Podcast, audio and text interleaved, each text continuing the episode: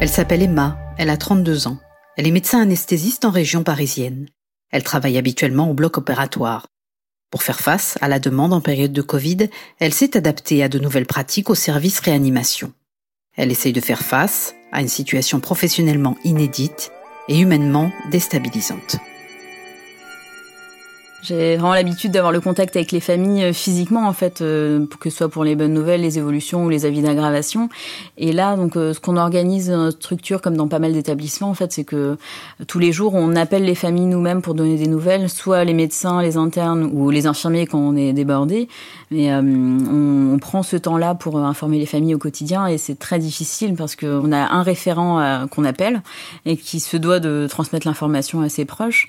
Et sachant que c'est quelque chose que nous nous, d'habitude, on fait avec euh, plusieurs euh, membres de la famille.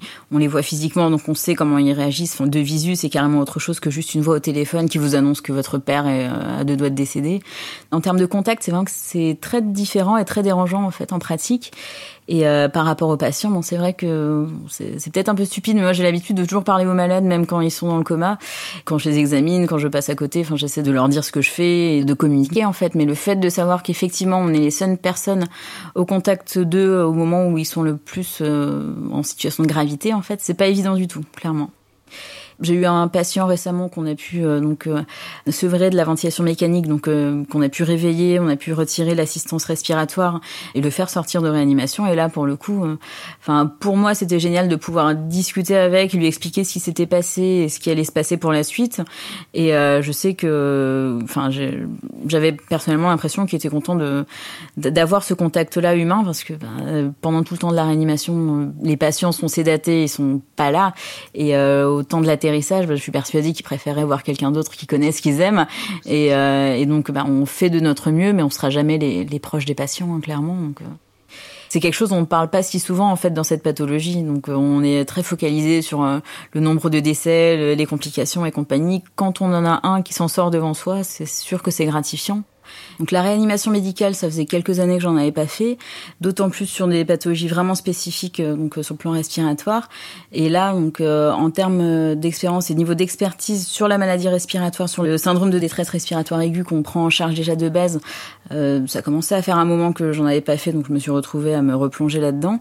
Et là, d'autant plus sur une maladie qu'on découvre un peu au, au, fil des semaines, en fait, en termes d'évolution, de traitement qu'on peut faire, de protocole. Parfois, on, enfin, au démarrage, en tout cas, il y avait des choses qui n'étaient pas du tout recommandées, qu'ils deviennent de plus en plus, et euh, dans le sens inverse également. Donc, euh, on apprend au quotidien euh, en suivant l'évolution de la maladie.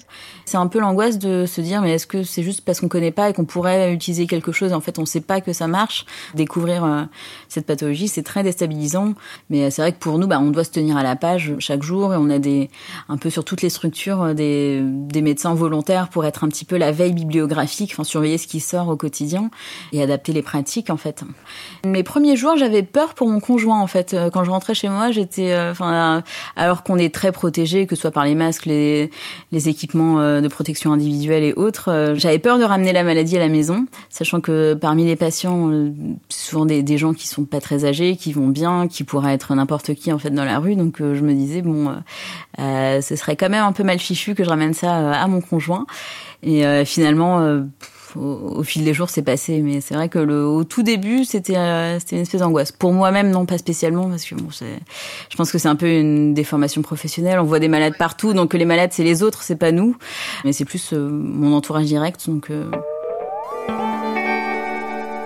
dans le corps médical, paramédical. Enfin, ça fait une bonne année qu'on qu'on annonce qu'il va se passer à un moment quelque chose et qu'on sera pas en mesure de suivre. Bah, ça, ressemble un petit peu à la situation actuelle, mais on arrive à suivre en comptant sur nos ressources à nous, sur les, la solidarité entre les soignants, les gens qui nous aident, les, les bénévoles, les dons qu'on arrive à avoir pour euh, euh que ce soit pour pour des masques, pour du matériel, des gens qui viennent nous livrer à manger.